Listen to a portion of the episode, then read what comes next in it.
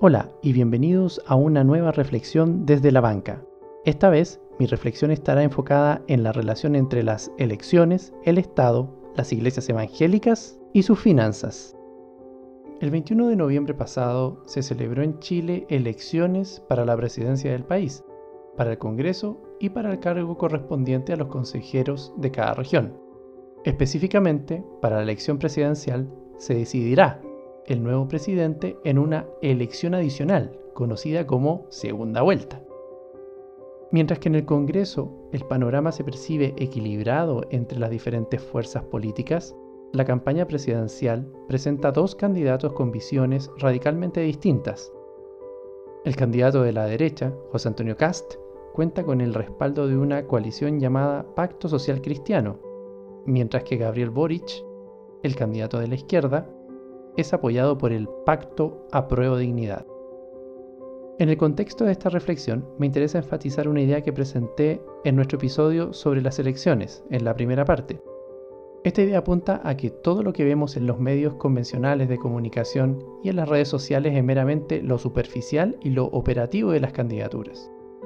Podríamos decir que, básicamente, los mensajes de las campañas son mensajes simples, como los que se difunden en el típico programa de matinal orientado a la señora Juanita.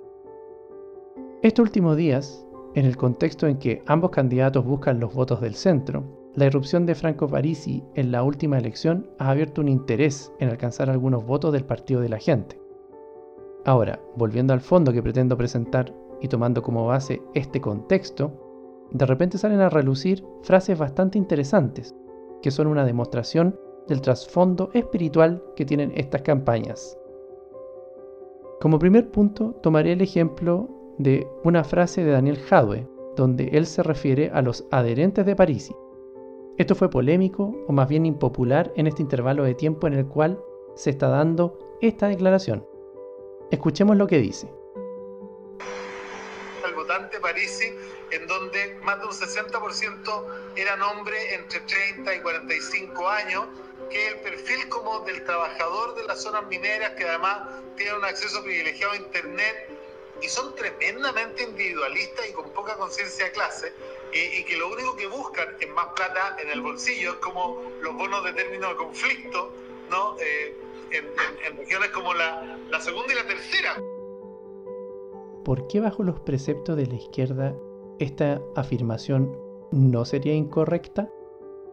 Jadwe tuvo que excusarse de su dicho. Pero aún así hay una representación de una idea detrás de todo esto, de lo que él dice. Y lo dice como una izquierda sin complejos. Retomaré este punto más adelante. Añadiré otra intervención, en este caso es de Nicolás Izaguirre, quien hizo referencia a la idea de lo que podría pasar en un eventual gobierno de José Antonio Cast. Escuchemos brevemente.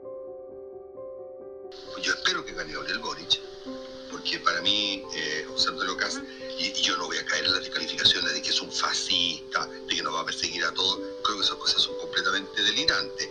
Él ha mostrado una vocación democrática, pero tiene un concepto de cómo se saca el país adelante que yo creo completamente equivocado.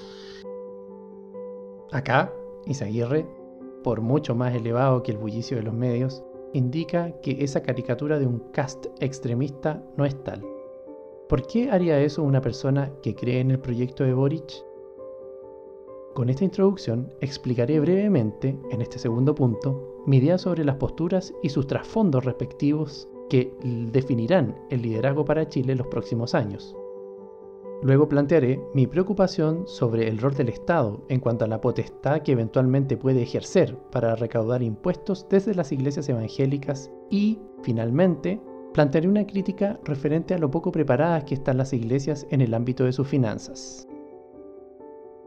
Básicamente, tenemos dos liderazgos con espíritus y núcleos conceptuales amalgamados de manera distinta que están en la carrera por llegar a la presidencia.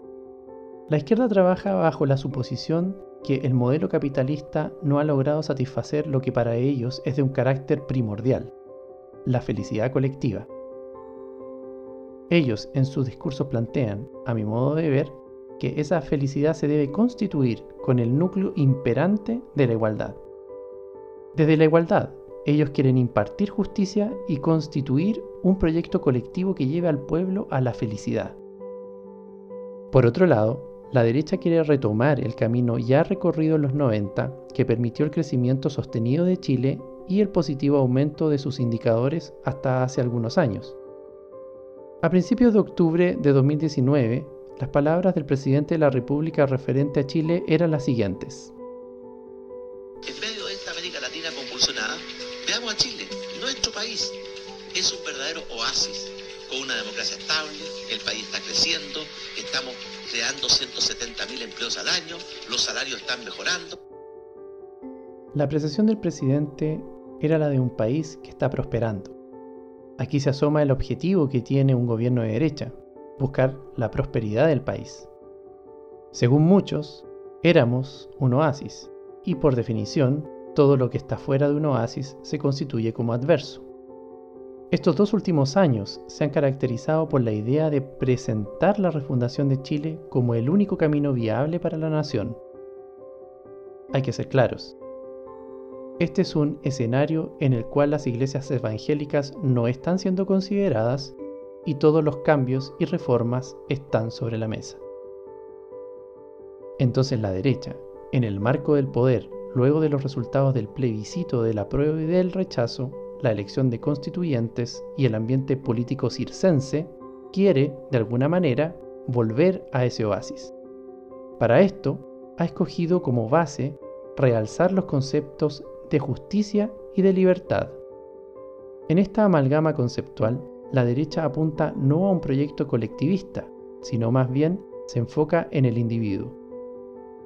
He aquí que a través de la justicia, lo que se busca es construir una sociedad en base a individuos trabajando en redes con el objetivo claro de alcanzar la prosperidad. En este análisis, la izquierda busca la constitución de una felicidad colectivista y la derecha busca la construcción de una sociedad próspera. Quiero detenerme un momento en esto, quiero agregar un concepto adicional. En nuestro mundo hay un ambiente en donde se enfatizan los aires de desesperanza. ¿De dónde saco yo esta idea?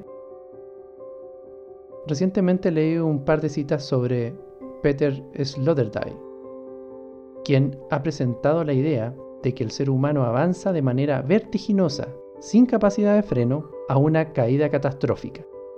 Es como un Titanic mundial, y Chile no está libre del impacto. Al ver el programa de Boric, más las declaraciones y proyectos de ley de sus escoltas en el Congreso, políticos que defienden su candidatura y otros personajes menores en redes sociales, me hago adherente a la preocupación general por el futuro del país. Porque esta candidatura me genera la conciencia de estar en una embarcación que va al irremediable hundimiento? De ganar Boric, se buscará la felicidad del pueblo a través del fortalecimiento del Estado, con diversos programas y garantías que deben ser financiadas. El mecanismo que tiene el Estado para recaudar fondos son los impuestos, y la propuesta izquierdista es ambiciosa, por lo que buscará la recolección de los recursos necesarios para poder distribuirlos. En ese plano, un temor que se puede generar frente a estos grandes compromisos sociales, donde lo colectivo debe primar, es que el Estado mira a las iglesias como una fuente de recursos frescos para invertir en este gran proyecto colectivo. Entonces, la frase de Daniel Hadwe, donde él, 1. perfila a los votantes de París y 2.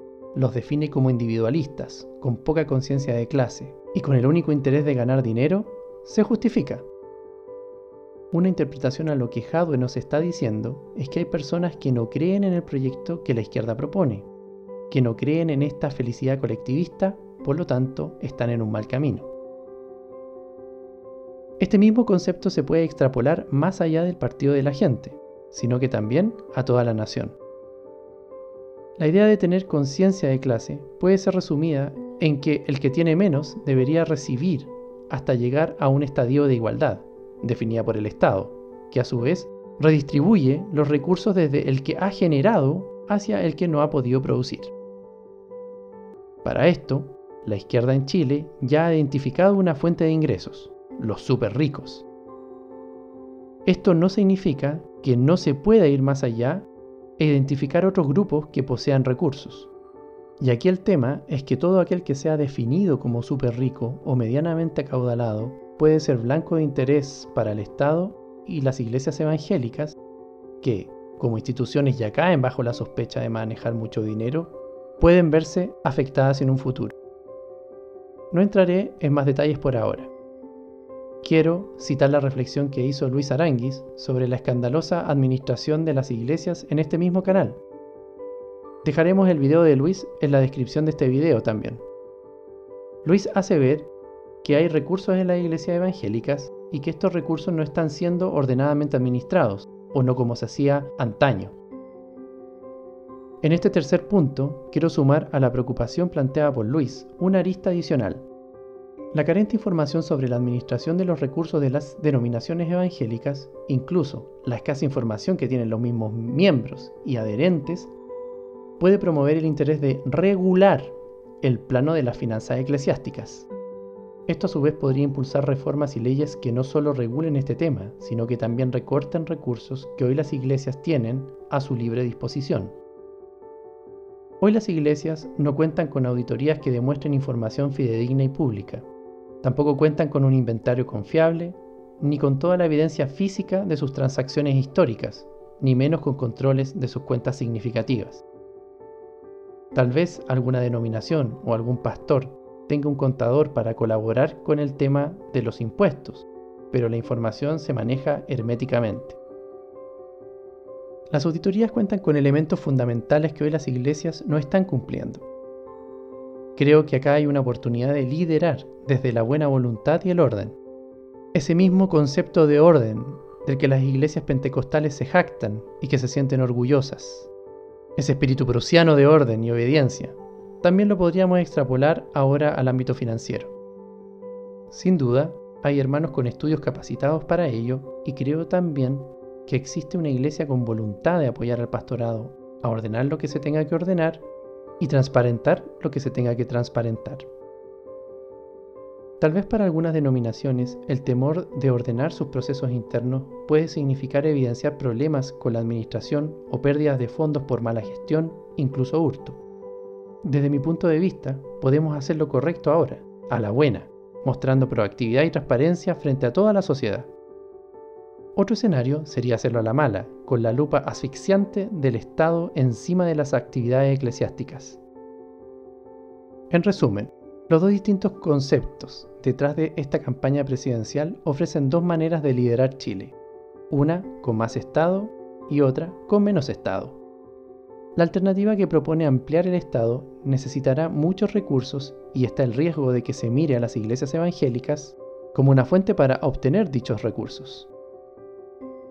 Esto puede significar una tremenda oportunidad para las iglesias con el fin de ser financieramente transparentes y responsables con sus comunidades antes de que sean obligadas a hacerlo. ¿Seremos tan valientes como para mostrar esa intimidad? Como podemos ver, la próxima elección puede ser más relevante de lo que parece para el pueblo evangélico. Entonces, más allá de los temas valóricos, que son frecuentemente mencionados y que pueden ser cautivantes dentro de un debate, debemos entender cuál es el trasfondo con los que se construyen las campañas electorales. Específicamente, viendo los detalles del financiamiento de los programas de gobierno, ¿qué proyecto cree usted que es mejor para Chile? La decisión que tome usted en la votación va a repercutir en la sociedad y también en su iglesia.